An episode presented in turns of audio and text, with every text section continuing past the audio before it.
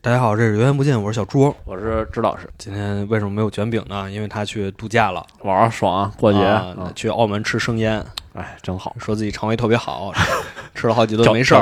是吧？啊对对对，啊，然后我我俩这也算是有点临时准备的，哦，是嗯是因为本得来蹭上，得蹭上。哦是吧？对就是春节一定得聊我我觉得春节档。只是我觉得我们现在聊的有点晚了，感觉好像哦是吗？哦，这春节档都过去了哦，对，啊，这也是这个支老师提议的。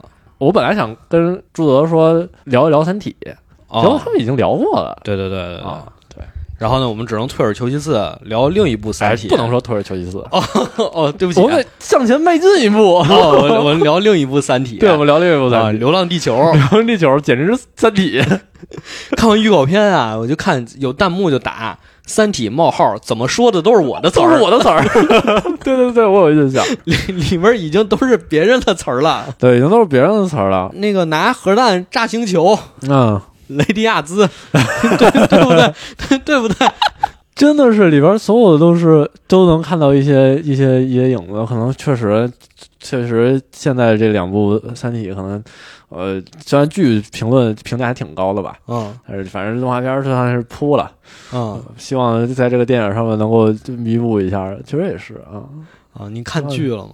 剧看了一半儿，看一半儿是到哪儿？看了第九集第十集吧，可能哦，剧的话呢，就是感觉前前几集的稍微。稍微拍的让我有点疲劳，尤其是他那光用的有点晃，节奏太慢了。然后对节奏有点慢，然后还会还会经常有那种就是从跨宇宙，然后哗放大，然后进入到微观，然后 每集都来一次哎，每集哦，我不知道是每集来一次还是每集至少有一次。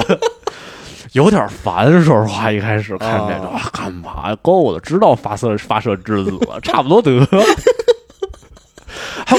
拍拍照片那段，拍拍拍拍的我特神经。你说你那么多数字儿，你写黑板上，你写你写五个你就知道，你写五个你就知道这里边是要干嘛。你写一大黑板，然后还把圈出来，特别，而且而且科学家的严谨，而且还不是按顺序写的，他怎么他这照片是不按顺序写吗？他最后写写出哎有有可能吧？啊是吗？反正我觉得不知道挺奇怪啊然后就这啊倒计时啊，终于发现，哎呀，有点有点累，反正前几集看的，后边还为宇宙闪烁那段，我觉得是改编的最好的。啊啊啊。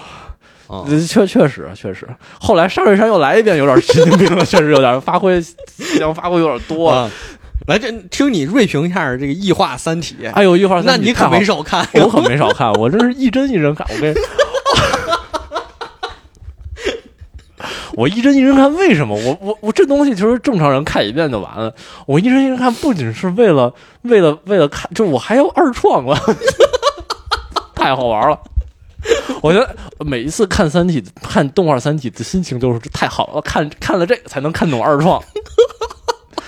最新一集让我特别失望，看完了以后我连二创的点我都没找着。俩人最谈新最新是啥呀？俩人谈恋爱有啥好看的？啊，谈恋爱破壁破壁破太空上去了，然后他们就是啊，就是你是对不起，你说好人，我一点都不快乐，什么玩意儿？我天呐！还有那增加奇怪的台词，哎，这里是毕加索吧？我当时就。可能真的，可能真的需要多接触一些大学教授来 来描绘大学教授，真是服了。我其实看《流浪地球》的时候，我对第二部观感一开始没有那么好是吗？啊。你先说说你的，我先我先听听我我是这样的，嗯就是一上来那个打无人机实在是太爽了，就是我我我后边我都有点涣散，然后啊，我就希望仨小时都是打无人机就好了，太爽了。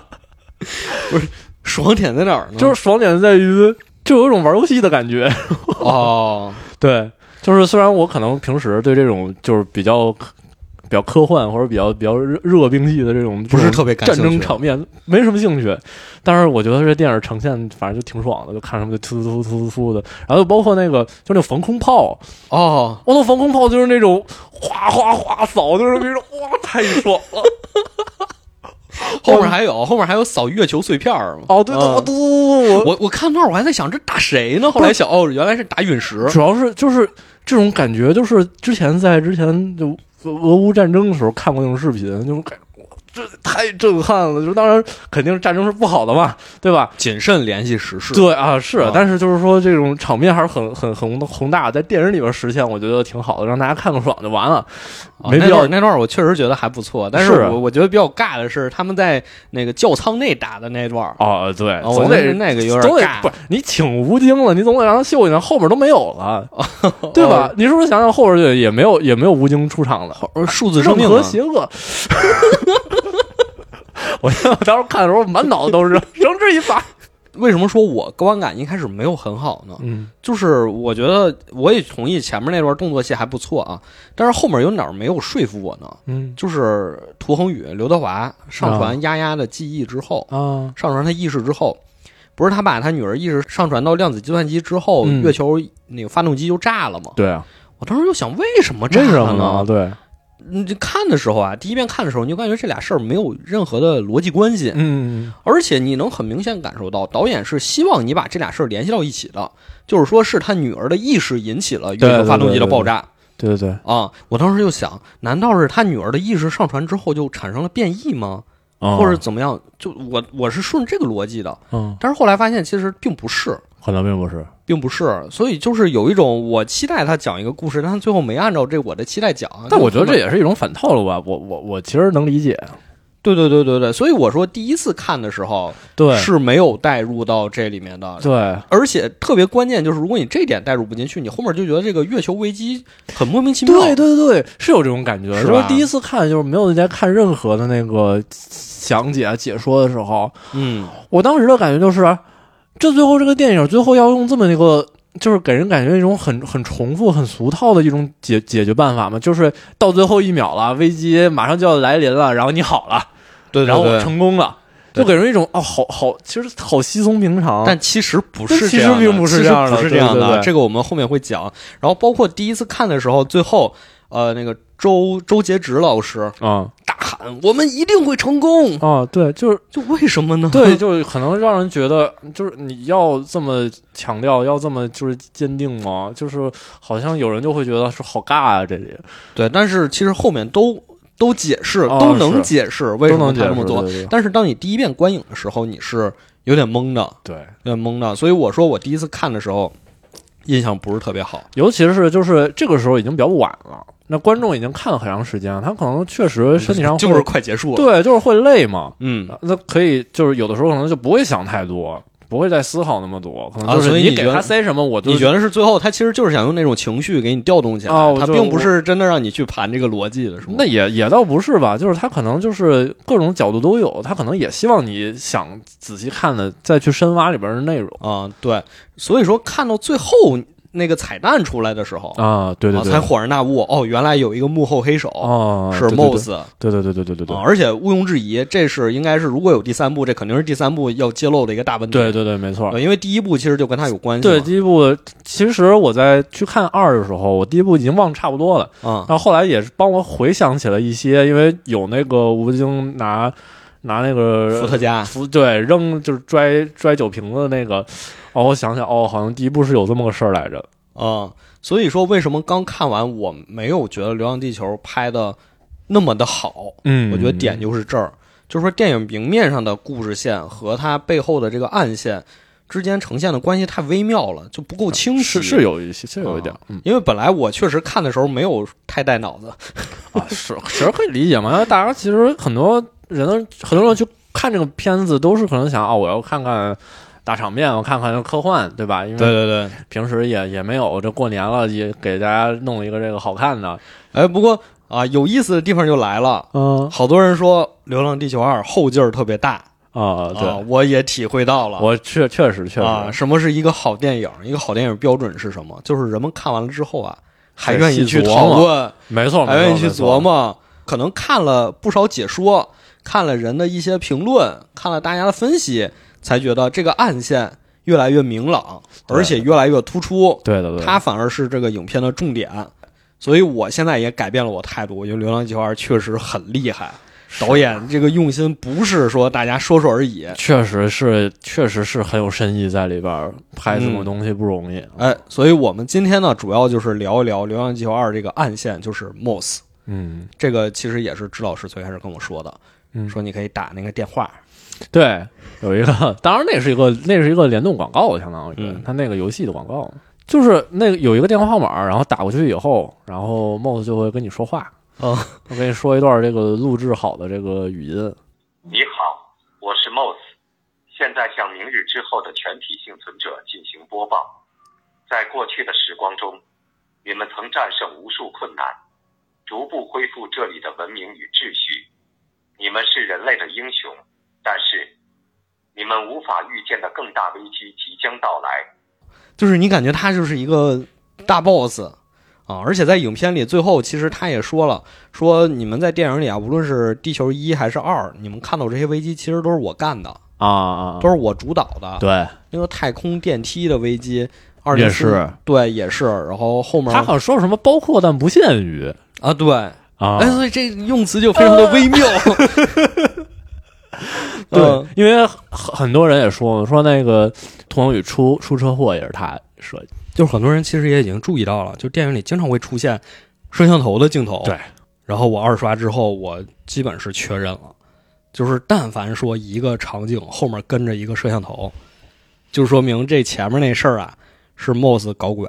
有的时候可能有人会说啊，那你就这个你就这么确定吗？你就放他可能就放了一个一个镜头，但是反正我的观点是，就是导演安排的镜头都是有意义的，而且它重复的镜头应该代表就是同一个信息，你不会说是这儿搁一个镜头是 A 意思的，第二个镜头是这是一个摄像头的广告，就不不不会是这种不会是这种情况，而且全片第一个镜头就是摄像头，对，一个乌鸦站在一个摄像头上嗯。啊，最后一个镜头也是摄像头。对，而且还还有一个嗯另外一个场外信息，就是就是导演采访都说，郭帆都说我我还有剪了八十分，剪掉八十分钟呢，就是啊还有一个就是他有八十分钟的内容没有做渲染，就是没有做特效，说没钱了，而且就是这些东西就是呃本来你加上八十分钟就是四个小时了，那四个小时就要分上下。要分上下，他又觉得就每集都很单薄，干脆就剪掉了很长一段时间。哦，你就是都剪了八十分钟了，如果是这个摄像头嗯没有这么重要的信息，哦就该被剪了。他还留那么多摄像头干嘛？对吧？其实我一开始我是觉得这个不一定是 Moss 搞的鬼，对，但是我二刷之后就发现了，他出车祸之后立刻给了摄像头立刻给了摄像头，而且其实他的导演也用了一种方方法，就是他确实让确实拍的是童文宇好像没有安全驾驶，嗯，对对对对对，就回头，然后就让大家觉得，哎，你看他出车祸这个原因这么低级，嗯。但是呃反正有人说，其实这个时候他他没有呃这个违反交通规则，他可能会回回身肯定是不对的，啊，但是他本身这个行驶上没有问题。对，啊，是那个应该就是没有闯红灯，对。闯红灯也是大货车闯红灯，大货车闯红灯对啊，那为什么就发生这个车祸？那嗯背后就是 Moss 故意的对，啊。然后我我正好也是今天刷抖音看见了，那那《流浪地球》官方发了一个导演采访 发了一个小小短片啊，啊，有人提问说涂恒宇出车祸这是故意的吗？是 Moss 弄的吗？嗯，导演说，其实啊，嗯在当时同一时间点，全世界一共发生了五千起车祸五，千起车祸全都是 Moss 做的。啊，但是具体为什么呢？要等到第三部里再揭露。保和式谋杀 不光是五千起车祸，饱和式谋杀，有人拉片儿的时候还发现了呀，出车祸那个镜头一共有四辆大货车，哦，就是你不是这个撞上你，就是那个撞上你。哎，让我想到了开端。啊怎么都是大货车，怎么都要撞吧？一开始啊开端嘛，嗯我觉得这段儿这不就是《三体》正统在《流浪地球》吗？对啊，就是啊，要悄无声息的啊，悄无声息的谋杀逻辑。一定不能让人知道这个逻辑有有什么与众不同的地方。哎，装作是意外的让对涂恒宇他家出车祸，对，然后大家说看电影的过程中总是啪打出一个大字，距离什么什么还有多少秒，还有多少天，啊是确实看的时候会觉得很奇怪，什么意思呢？为什么会有这个倒计时？然后有人就说，哦其实这个是 Moss 视角，哦，有道理。这个是 Moss 视角，这都是他安排的，这这是我之前没想的这个事儿。都是他安排，所以他知道还有距什么事儿还有多少天，距什么事儿还有多少个小时。对啊，也是啊，因为之前如果你从第一部的角度来讲，因为一开始的时候，第二部全都是第一部之前发生的事情，对，可以理解。但最后有一个，还有更更之后的一个太闪太太阳太阳太闪太闪，对，他那是都能精。确告诉你是什么时候。对对对对，哎，有点道理。啊，所以有人说这点我完完全说服了。啊，好多人看到最后彩蛋啊，他最后那个反转，Moss 说这这些缺德事儿都我干的，后劲儿特大，说这缺德事儿都是我干的。然后有人就说哦，你是坏人，我懂了，人对你是你 Moss 是个大反派，哎你，是坏人。但其实我想说就是不是对，啊，就没有这么简单，没有这么简单没有这么简单。我们来看看他到底在影片这些重大事件中都干了什么。嗯，就是他每一个大事件其实背后都潜藏着人类社会的一个危机。比如说，二零四四年的太空电梯事件，嗯，就是影片第一个镜头，是沙溢带着吴京去，算了，说角色名吧，张鹏白展堂对 这是阿飞，啊，张鹏带着刘培刘培强，刘培强去给刘培强父母上香，对吧？嗯烧纸，嗯烧纸，然后他最后说了一句，就是刘培强问张鹏说：“这个太阳要爆炸这事儿到底是不是是不是真的？是不是真的呀？”对，确实这个问题很关键，其实啊，然后张鹏说了一句：“得炸吧，这都打成这样了。”就是当时看可能是一个就是幽默的这么一个桥段嘛，但其实背后反映出就是当时人类已经对我们到底要怎么应对太阳危机打得不可开交了。确实，其实其实这个这个你提醒我，就是这一段其实也在呼应小说原著里边的内容嘛。嗯因为其实原著这里面矛盾最后激化在最后面都已经都都都实行完了，但是确实可能在现实情况下，这个危机这个矛盾会来的更早。对，那当时二零四四年的矛盾是什么呢？就是整个人类社会没有团结起来，找到达成一致的解决方案。嗯，因为不同国家当时是提出了不同的方案，对对对。比如说咱们就提的是移山计划嘛，对，就是说我们要在地球上建行星发动机，把地球推走，就是流浪地球。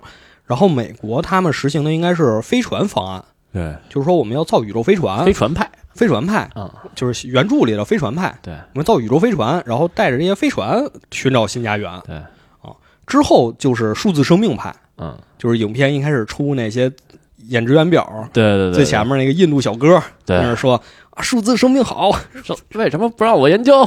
对对对，就是数字生命派，嗯。啊，也是当时就是闹得比较凶的这么一派。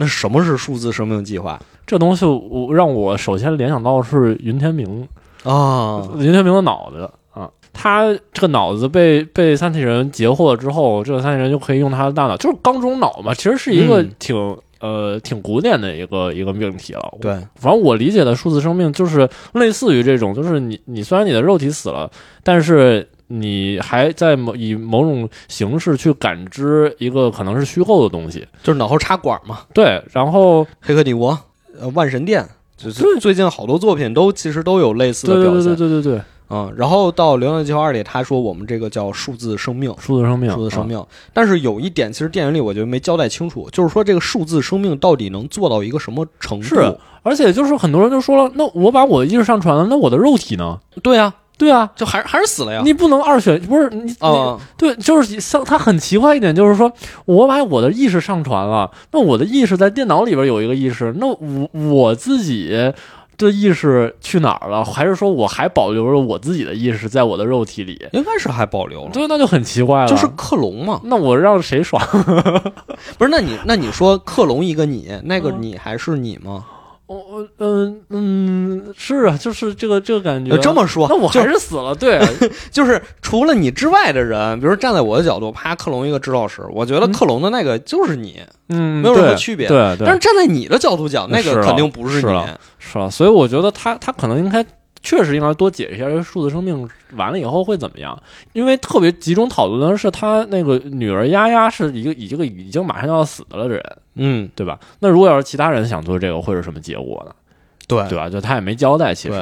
啊，然后我看有人也提到另一个科幻小说，嗯。说当时已经人类科技已经能建造一个传送门了，嗯。就是这个传送门可以保证你在全球任意两个门之间能瞬间移动，啊但是这个移动方式比较特别，嗯，就是说其实它的原理是在另一个门那儿克隆一个你，这不是那个什么，然后这个门你进去就你你死了，这不是那科幻短片吗？那呃你死了，然后他是你，那个叫什么来着？这这就是你坐这个车，然后就可以去三十分钟到哪儿了。我没印象，就是也是就是其实是克隆的，结果他中途醒了，然后发现自己要被送进那个那个焚化炉了，说这啥情况，然后就跑出来，然后一堆人追杀他，就是一个、哦一个还得奖的科幻短片儿。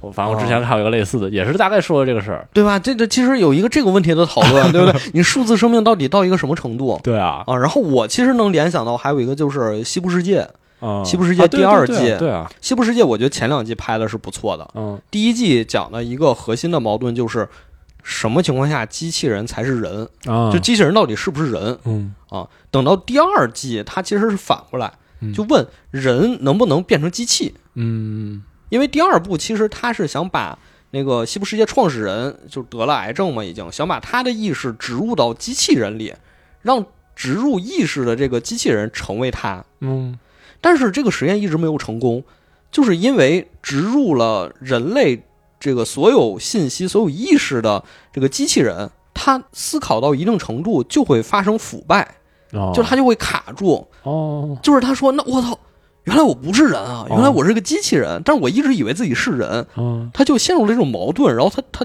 就宕机了，对他就宕机了 好吧，啊、所以你看电影里其实也是，就是涂鸦鸦每次他只有两分钟生命啊对，每次他生命到最后都会说这是哪儿啊？这太黑了嗯啊！我觉得很冷。就其实可能就是一种他那个已经感知不到，或者说他觉得我现在虽然身边是一个挺漂亮的房子，但好像之间有点问题，啊不太对啊啊。所以这可能是数字生命计划的一个没解决的 bug，一个解决不了的 bug。然后另外一点，我觉得还特别有意思，就是我看的时候，我刚看的时候我就想，这数字生命有啥用啊？啊，你上传了，逃避吗，不是你上传了，然后你地球毁灭了，你不还是完蛋吗？啊，是啊，是啊，是啊，但是就是确实，但是呃，反正我的我的理解是，是不是有可能就是比如说把这种呃基站什么的送出去啊，什么之类的。就也是坐飞船，啊，对啊，就是，嗯，因为这样的话，就相当于你把人，你就不用带人了，你就带带硬盘就行了嘛。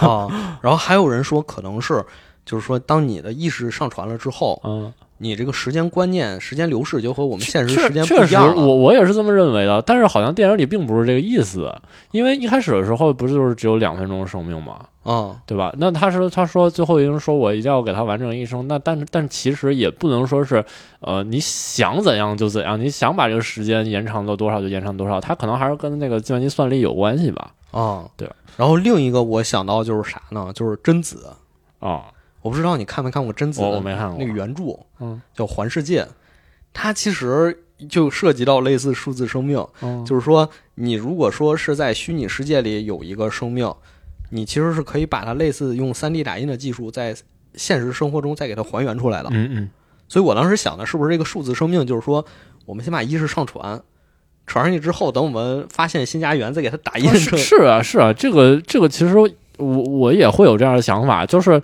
之前我就想，如果我们现在在网络上面留下足够多的信息，那是不是有可能有一天会被未来掌握高科技的人把把我们性格模拟模拟出来，就是做成一种不知道一电种子宠物，不是电子宠物吧，就是说一种。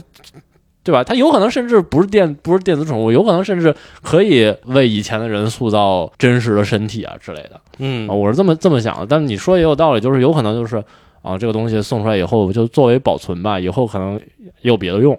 啊，可能也跟你说的云天明差不多。对对对，有点像吧。比如说被三体人捕获了，对云天明最后不是一个肉身，就是对云天明想给他弄个身体不是很简单吗？那克隆技术其实就可以可以可以完成嘛，对吧？所以说刚才我们聊了这么多数字生命，嗯但是在电影里，这个是已经被明令禁止的一项技术啊啊。为什么明令禁止？因为此间乐不思蜀，啊，这没错，你就不想着说我们要不思进取了，不想着好了，然后。好，就想着爽。唉，然后再一个，好像还有一个，呃，说是我我这个电影里好像没表现，还是第一部啊，我有点记不清了。就是俄罗斯提出的是逐月计划，嗯，就是要把月亮推走，对，因为推地球可能比较难，但是推月亮它月球应该好好办一点，好推一点。对，但是危险呢，就是说你推月球，这个月球容易坏。对，你看电影最后就给给月球炸了。不禁造，所以说，当时人类就如何解决这个太阳危机，其实是没有达成一个一致的方案的。对啊，尤其是尤其是你你在各个地方都使劲儿，还不如把它扔在一个，就是放在一个地方。但是你也没法验证哪一个是更好的，啊，对吧？？其实会有这种这种问题在，就是咱们总说不要把鸡蛋放在同一个篮子里，但是这个时候就得放一个篮子里。对，但是你分开放的，这鸡蛋可能就不够吃了。哎，没错，那如果说人类还这么打下去，最后估计再炒十年，再炒二十年，耗完了，错过了黄金时机了。对，也解决不了这个危机。对，所以 Moss 说这得我出手了对对对，啊。那 Moss 干了什么呢？表面看起来是数字生命派去摧毁了太空电梯，嗯，但实际上电影里是用一句话交代了，说这些数字生命派，他们背后有一个国家级别的力量在支持着他们是。但是实际上，好像我们看，并没有哪个国家明确的说我们支持数字生命。是的，那全球范围内都都被禁止了嘛？对，而且再一个就是这电脑系统说被黑就被黑周围黑就被黑了，对。啊，这太太奇怪了吧？而且甚至好像我印象中，就是电影里边有有有那种暗示，就是说这个电脑被黑，就是跟超级计算机有关系。我我现在印象不是很深刻，但是我当时啊观影的时候就有感觉，我觉得这个电脑系统肯定是跟量子计算机有关系，绝对有关系。对，绝对有就说一个东西特好，总觉得它有点隐患。这东西绝了，吹的特别上天，总得有点问题。啊，夺回控制权以后，有一句台词太快了，实在是太快了，对吧？就是 这这一句重复，肯定还是有深意的哈。嗯，好像就是预谋好了一样。对对对对对，所以说，如果说这件事儿是 Moss 在背后一手策划的，那其实就说得通了。，对，就一点都不意外了，而且特别符合逻辑了。就是为什么？就是 Moss 其实已经算出来了，对，你们这两条路都都不行，对，都不行，只能流浪地球流浪地球，啊。但是我明面上呢，其实是借数字生命的手嗯，摧毁了飞船逃亡的计划对的，啊，最后就只剩下了流浪地球。那它这个危机最后的结果就是说，人类终于确定我们要用流浪地球的这个计划了。在二零五八年的这个危机里啊，嗯，就是说影片最后的一个月球坠落的危机里，其实 Moss 是干了很多事儿的。对的，影片里前面有一个桥段，是周哲直和好消息好消息，郝郝小西他们两个在联合国前面的一个长椅上聊天儿。嗯。啊。嗯。郝小西说：“我们现在遇到了一个麻烦事儿，嗯，就是各国没有达成一致，就是说大家都不想移交自己国家核武器的控制权。对，你类比二零四四年的危机，二零四四年的危机是人类没有团结起来找到一致的出路，嗯二零五八年的危机是各国没有移交核武器的控制权。嗯，那这个核武器看似它不是一个直接的危机，对但是它背后会导致是什么呢？就是会导致，如果流浪地球计划一旦实施，那在两千五百年漫长的滑行过程中，肯定会有人说我不想实施这个计划了，我要跟着世界一起毁灭。你让你要是一个地球的人，两千五百年不打仗，太困难了吧？别说两千五百年，我觉得你十年、二十年是不是都对都不是很现实？对，说肯定会有人动这种心思，就是说我不想流浪了，这为什么要这样啊？就是，就是也对应小说最后的结局嘛没，错没错也对应小说最后的那个、呃出现了叛军嘛。没错没错。那如果那时候地球有核武器，那想毁灭流浪地球这个计划就轻而易举。轻而易举，确实，所以说，必须要所有国家把自己核武器的控制权都放到一个地方。非常非常大的隐患。对，那按照我们刚才说的逻辑，Moss 在人类解决不了危机的时候，他就会出手。确实，所以很多人其实表面看到说是 Moss 引起了月球危机，嗯，但它引起月球危机，其实它背后的想法是，我要来解决核武器的这个问题，嗯，就是看似好像绕了很大一圈儿。但是，但是你说这会不会是他计算完得出的一个结论？就是说我只能我只能这么解决这个问题。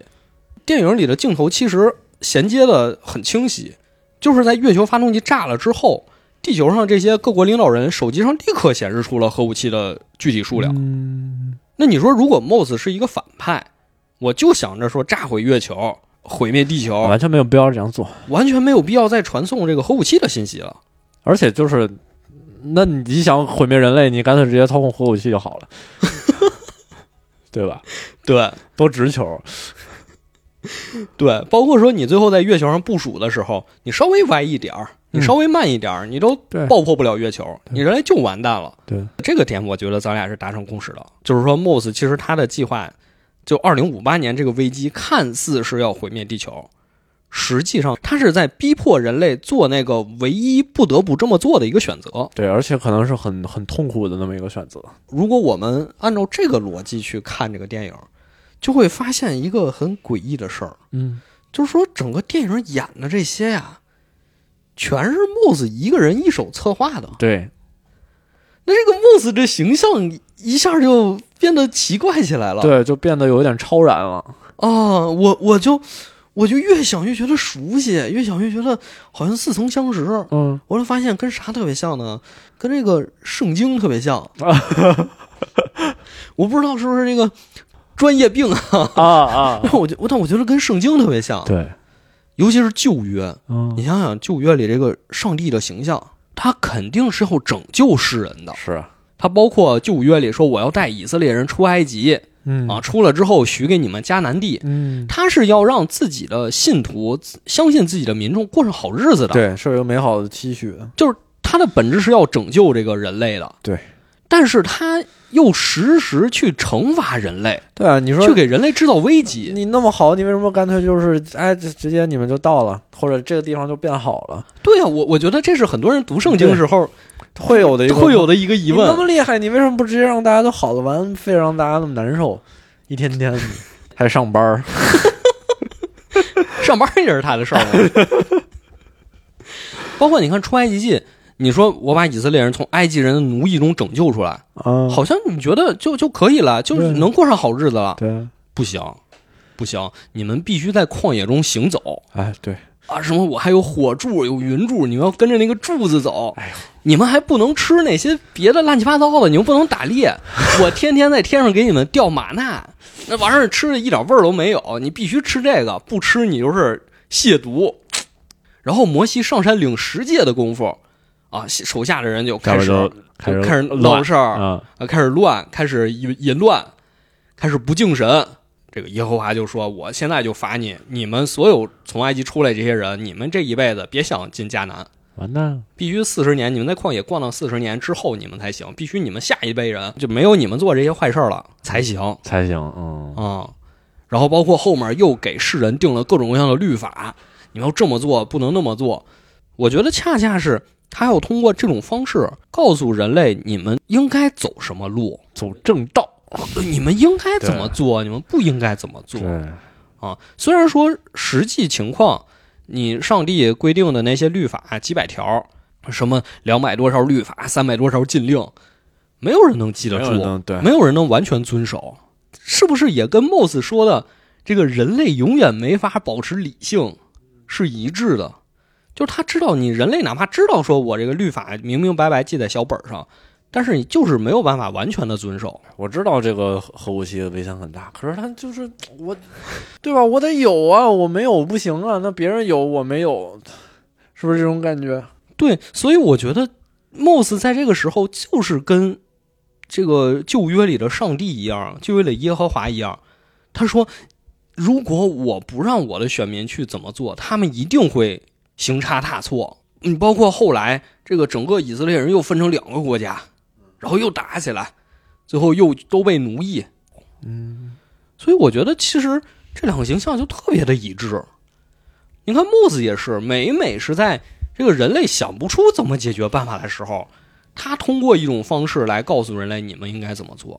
而且这个方式其实本身是很痛苦的，就不是说啊，我帮你把问题干脆解决了好了。哎，对，而且你一定要是呃，这里有一条路，但是你你你需要去克服，你需要作为下定一些决心，然后真正的决定去经历这种承受这种痛苦之后，他才会得到一个好的结果。正好也是前两天在翻书的时候看到《美丽新世界》里有一句话，嗯就是说在以前，上帝是以圣经中记载的方式呈现在世人面前的。嗯但是在现在，上帝是以一种不在场的方式来出现的。嗯，我觉得恰恰对应了，也是说，整个影片里看似没有 Moss 什么事儿，是或者它其实是一个很工具的东西，对但其实并不是，它可能它是一个更更深的一深层的一种力量吧。对，它以一种人类看不见的方式嗯，在影响着所有的这些事儿。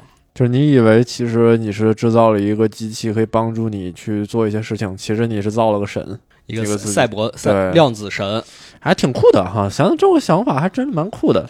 嗯，而且我觉得这样恰恰就是，好像又有了一些不一样的理解。嗯，因为你说，如果你只是停留在说，哦，原来这电影里一切都是 Moss 搞的鬼对，啊，是 Moss 让人类这么走，是 Moss 让人类这么干那么干，那好像如果是这样的话，人类就丧失了主观能动性了，嗯，就特别像基督教里当时特别流传的一种想法，叫恩典论，怎么说呢？就是说，在你出生的时候，上帝已经决定好你能不能进天堂了。啊，比如说，啪，上帝就说支老师能进天堂，我进不了天堂，那我还努力什么劲儿呢？对，那就当时就会有这种想法，就是即便我现在还不知道我以后能不能这个进天堂，但是既然已经决定了，那我现在好是一天，坏也是一天，那我就我干嘛干好事？儿呢？对啊，就会我想怎么来怎么来引起道德滑坡呀。对啊是啊那当时人们的就是辩驳的方式，对当时补救方式是什么呢？就是说，就是因为上帝选中了你能上天堂，所以你这辈子肯定会做好事儿。其实挺好的，我觉得这这也是一种这是一种解决办法。那解答的就是保持了这个这个决定的决定论的这个前提下，也让大家对做好事这件事情并不排斥，因为哦他会在这做好事的时候抱抱抱着一种信念，就是说，啊那我是被选中的，哎我是对我我是被选中的我都做好事了，那肯定也这有跟我也有关系，啊。对吧？但是你放到各种类似的影视作品里，尤其是涉及到时间呀、嗯嗯来回穿越啊这种，你看《流浪地球》里其实也是，呃，导演说了，这个为什么一九八几年能收到 Moss 的消息？对啊，说说这个会在第三部里揭露，但是如果你现在按照我们刚才说这个逻辑，唯一能解释的就是 Moss 已经能给过去的自己发消息了，就它已经不不仅仅存在于我们现在这个维度了，对可能是更高维的存在。对，就是就是说他已经能给过去发消息了，而且毕竟是量子计算机，对吧？我操遇，事不决，量子力学，一一种非常隐藏的形式呈现出来了。对，而且它也有一些闪回的是不存在《流浪地球一》和二里的镜头。对，很多人分析这个这几个镜头嘛，嗯啊，就是说，因为如果要是对比的话，因为呃，周哲直在那个镜头里面很很老了，嗯，然后有这个。还有屠恒宇奋战火海，呃，对对对，那涂恒宇人都没了，都二次元，我去二次元了。他他怎么奋战火海？他跟谁奋战呢？对吧？其实就说不太清楚。而尤其是他一直也都是一个工程师，他他没有这个机会，他人生的部分他就没这个机会，那只能是在未来了。那未来那那就是第三部的事儿了吧？对，也有人说这可能是平行宇宙。啊，平行宇宙，那反正可能可能吧。那你平行宇宙也是不存在这个维度的事儿嘛？其实说实话，我我我稍微在电影到最后的时候，我看到我看到这些相关的内容，就是说有一种穿越时空的力量来干扰、干涉的这些事情以后，稍微其实让我有一点不耐烦，就是因为最近类似题材的东西太多了。啊只要这个故事一讲到我们要回到过去了，我现在脑仁儿就疼。这包括现在这个万智牌就是烦死了，都是。尤其是这种东西就被这个呃美式的那些超级英雄电影，就是咱都不能说那是科幻，对吧？嗯就是被美式那种超英电影弄得有点霍霍，有点让人觉得没意思。就你别再来了，差不多得了。我就觉得，我希望，我非常期待，就是现在《流浪地球二》其他部分都挺好的，我希望他就能把这最后这个问题给我给在第三部好好把它解决。反正就是说，如果说我们按照之前那些啊时间穿越的电影、嗯小说、啊故事也好，按照那个逻辑，我觉得最典型的就是《信条》，嗯，就是《信条》。我都知道这事儿最后肯定这肯定能爆炸，那我还在这儿努努力什么劲儿呢？是啊，啊，我什么前行行动？我操！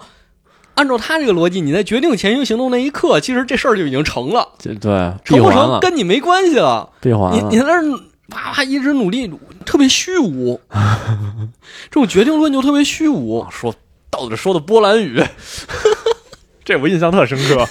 你要做什么？你最后做这件事儿的结果已经决定了，嗯已经决定了，那你就没有做这个事儿的意义了。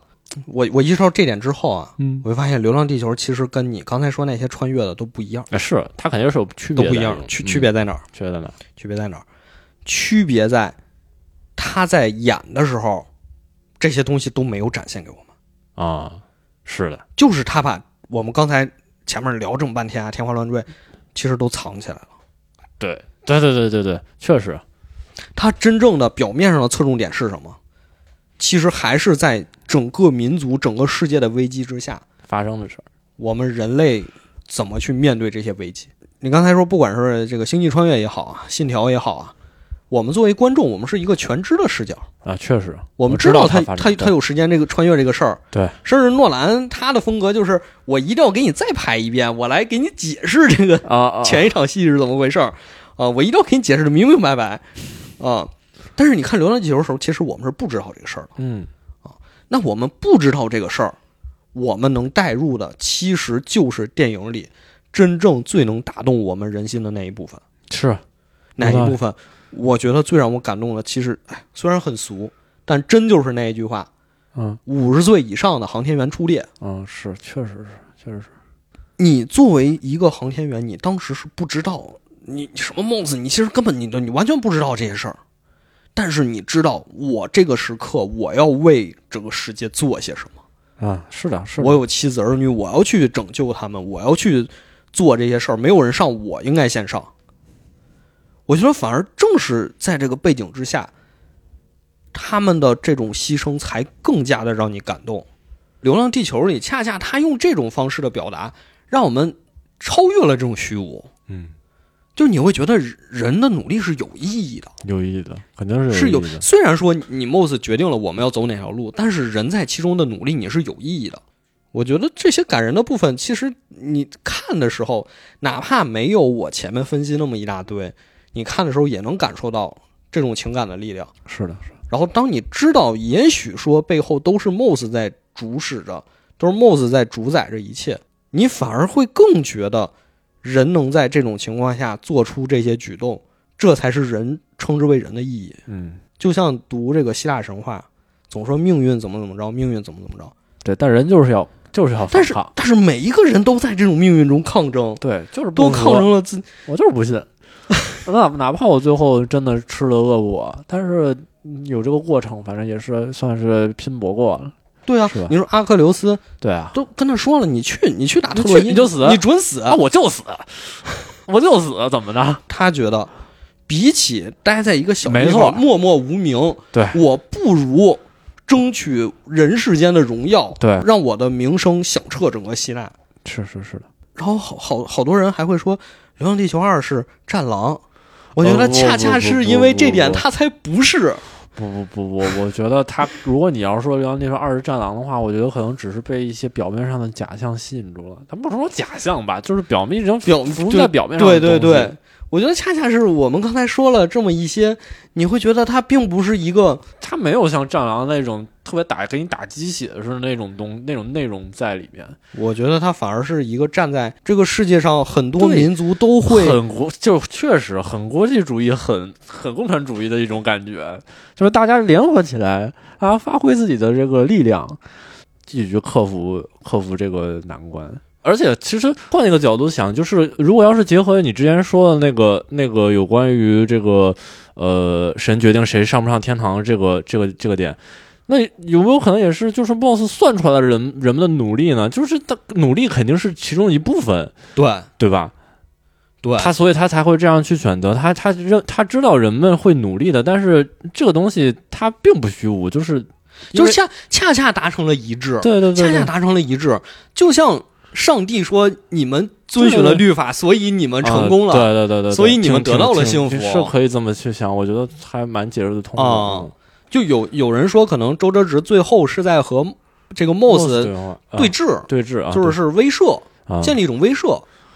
就是说，如果我摁了开关，你不连接上互联网，那啊。地球就会被撕裂，你 Moss 也荡然无存。嗯。所以我摁下开关，你就必须要连接互联网。嗯。有人说这是一种威慑，嗯。但我觉得这种想法其实就是把 MOS 当成了一个反派，对我也觉得，就是就是在对抗 MOS。我也觉得，嗯。那我们不妨就按照我们刚才说逻辑，你换一种想法，其实他不是在威慑，其实他的信念就是说我们的努力是是有意义的，是有意义的，对因为他知道 Moss 在看着我们。对，而且是是 Moss 是是知道这种努力的结果的，电影确实你仔细品的话，能说的地方特别多，是。但有一些确实我也还是，嗯我至少我没想通，就是说为什么涂恒宇呃最后 Moss 说你是那个变量，对这个变量到底什么是变量到底是什么意思呢？嗯，啊没错，而且我二刷的时候，其实也没来得及看那个下面英文字幕是。啊、因为最后最后彩蛋里，Moss 说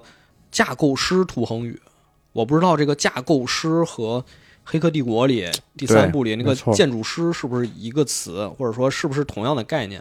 因为那两个场景特别像嘛，对，一个是最后每个小房子里有一个涂恒宇嗯。和和丫丫，嗯。然后另一个是每个电视机有一个尼欧，嗯，就感觉是，呃，AI 在利用人类迭代来培养某种思维的这个实验。是的，是的，啊，就是我之前看到有一个呃说法，嗯，然后我确实当时也我也注意到，就是说呃问呃行动队说你们有没有要就是写下最后想写的话，嗯。然后那个马照画了个无间，对。然后很多人都说嘛，他其实是他可能是隐藏很深的，他张北海嘛，对对对对，对啊就是会会把他和张北海对，因为因为因为马照就一直强调啊，人死就是死了。但是有可能这不是他真实想法，他真实想法是说是有可能是他其实自己就是一个数字生命派，是反过来的，但是如果要是以这个角度来想的话，那他自己他自己参与这个计算机的研发，他我觉得没有可能说他一直没有想过往这里边输入人人的意识。我觉得有可能他可能已经做过了。涂恒宇把丫意识上传，其实是 Moss 计划的一部分，就是他是是 Moss 计划一部分还是马照计划？那那我觉得这这两者之间有可能是是一回事儿。啊，我觉得有可能是他他只是计划一部分，就是说，呃因因为一开始我也说嘛，他可能不是特别需要一个一个人类意识的样本，因为我觉得这种东西一定他们可能已经试过了。哦，然后他需要的是涂恒宇这个人，你的意思是 Moss 其实真正需要的是一个专业人士，他需要一个专业人士的他需要意识涂，我觉得是他需要童恒宇和他女儿，啊，他需要把涂恒宇拖下水。哦，反正我是这么理解的，啊我是这么理解，因为最后也说，因为你是一个你是一个变数嘛，他需要往这里边引入一个变数，这个变数怎么怎么把它弄进来呢？就是引引诱这个涂恒宇把丫丫意识上传，也是也是这其中的一个一个步骤。就是其实我还是坚信，就是说丫丫意识上传和月球发动机爆炸有一定联系。有联系啊有联系就就我的理解是什么呢？嗯我的理解是在丫丫意识上传之前啊，这个五五零系列其实就是没有任何人类意识有缺少一个缺少一个部件，缺少一个核心元素，对对对，因为你你看是有可能。影片最后的彩蛋，那个 Moss 说我在学习了丫丫的人工回路之后，哦哦，我产生了什么什么想法。哦哦哦，那这个呃不是说什么不是人工人在回路，人在回路是什么东西人在回路，哎，特别有意思。啊？我看了一下，啊。就是这个人在回路啊，你听着特别像一个名词，嗯就什么什么回路嘛，嗯，对啊，但其实它是一个介词短语，人在回路。啊，我查了一下，它应该讲的是人和这个 AI 的关系，人和 AI 的关系，好吧，一共有三种情况。第一种叫 in the loop，哦，就叫人在回路内，哦。人在回路中，就是说这个 AI 所有的指令都是人输入它才实施的，哦叫人在回路中。还有一种叫哦 on the loop，就是人在回路上，什什么意思呢？就是人只给 AI 一个目的，然后他自己去跑，对，就像我告诉你 Moss，你要保存人类文明，哦，有点意他思，自己在算。哦有点意思，有点意思。还有一种叫 out of the loop，就是人在回路外，那这外是什么？就是人不用管，它自动它自己就开始。那这个和那个 on the loop 有什么区别呢？on the loop 是不不需要输入指令，不不需要也就是说它产生自我意识，啊，对，这个意思吗？我是这么理解的。所以我觉得就是哦说，它获得新的目标，对这个目标跟人已经没有关系了。因为之前没有上传过，所以它它没有跑的这个过程。但是上传了之后，它就开始跑了。不是，那你知道吗？你如果你要是这么去解释的话，你需要回答一个问题，就是为什么丫丫这么重要？不，你你不觉得吗？就是说，如如果要说我现在有一个有一个东西，说我需要一个人的意识，啊它对我的这个呃算法演演化就是有帮助。那我如果如果是这种情况下，我可能会选择我想要一个成年人，或者说一个就是有很很深学历的人，我觉得可能不是丫丫特别重要，不是丫丫是是任何一个人都可以，都可以所以他才做了五千起车祸啊嘛。啊啊就是说你这啊五千个应该都哎是像有道理。涂恒宇一啊有道理样有道理只要你这五千个人有一个人说我想把我死去的家人的意识上传。哦，这是不是也可以解答你之前说的那个童宇是个变量这里边？啊，因为他他并不一定是那个，他是一个变量，他是他是确实这这里边是他决定去这么做了，啊，有没有这种可能性？我我觉得，我觉得你刚才说的这个，我我我我我觉得有有不知道所以所以我觉得特别，所以最后说这么多呀，就是得出一个结论，就是大家还是期待《流浪地球三》，吧。我也觉得，我觉得咱都说那么多了，别到时候回头这个挖的坑没填好，天啊，那不能难受死了。我好担心这种事儿发生，因为你不觉得他敢在二里留坑，就说明他其实真的我好担心这个坑一留我就难受。其实以前吧，看这种东西挺喜欢，哎，拍完一部再拍一部再拍一部，嗯还好看。现在其实越来越觉得这东西可能这电影一部完了，嗯，很好，太 好，千万不要再继续拍了，千万别拍了。你像那个什么，呃，那个这个这个男人来自地球有二，你知道吗？说巨烂，还是找那个男主演，说就特别烂，就是有这种感觉，反正。行，《流浪地球》不会吧？啊，对对对，我我我觉得我我对导演的实力还是非常认可的，包括他忽悠人的能力，我也非常认可。绝了，我们一直在说了，《三体》正统在《流浪地球》。嗯，呃，我们都知道刘德华和吴京是两个主角嘛，对但是他们俩其实同框的时间只有短短的一瞬。对，在那个面试的时候，隔着玻璃嘛，也没见着。出门碰了个面儿，也不知道，就是刘培强不知道不知道童恒宇是谁，童恒宇知道刘培强吗？对，就是那一刻，我真的想起了《黑暗森林》里的一个片段，对，就是当罗辑被选中面壁者，上了飞机要飞到联合国参加面壁大会的时候，啊，啊、大流血，在罗辑的飞机下方海面上，就是没有修建好的唐号航母，哦站着吴越和张北海两个人，对，这是罗辑和张北海两个人距离最近的一次。嗯，在此前和此后的所有时间里，这是两位面壁者距离最近的一刻。跨越时间的史诗和命运感扑面而来。对，就是最后最终两个人的两个人的目标都其实都可以算是实现了。就是他们都影响了人类的未来，但是两个人彼并没有此就是擦肩虽然是同一时代的，而且是一直处于同一时代，可以说是。对，就是就是看到刘伟强和涂恒宇两个人擦肩而过的时候，真的是有点意思，确实有，确实有人有人给出过这样的这个分析，这样个类比。所以我最后我有呼吁，我有呼吁，这《流浪地球》这个游戏什么时候出？哦，对，三体的游戏什么时候出？大流宇宙不是那个游戏出了，啊，出了吗？出了。很联很那联动的那个不是散豹公司出了《流浪地球》的 SLG 手游，哦哦，真的真的哦，真的。三体呢？然后三体游戏大家可以听那个超级游文化，我们录了一期报告老板，三体该这么改编 啊！我们要把三体改成塔防，卡塔防你抽卡，抽卡之后你能有张北海、哦庄严、庄严还有皮肤这个啊，白哎白色连衣裙儿，哎呀，哎然后围着红色围脖儿。你抽卡，抽卡之后对抗三体人啊，打不过怎么办？嗯打不过就修仙，是吧？修仙，修仙筑基呀、哦，金丹期、筑基期、元婴期，然后然后双修，双修之后你就可以对抗三体人了。哎呀妈呀，抽取庄严碎片是吧？对对对啊没事，大家可以听那期节目，挺精彩的，特别精彩。怎么还没出？这有点都今年都已经过去两个月了，第二个月都开始了，啊，这手臭皮在干嘛呢？手游宣传片上来，大刘给大家鞠躬，对不起，对不起，让大家玩到假的三体游戏，对不起。气死我了！行，这期我们就到这儿了，我们下期再见，大家再见，拜拜。拜拜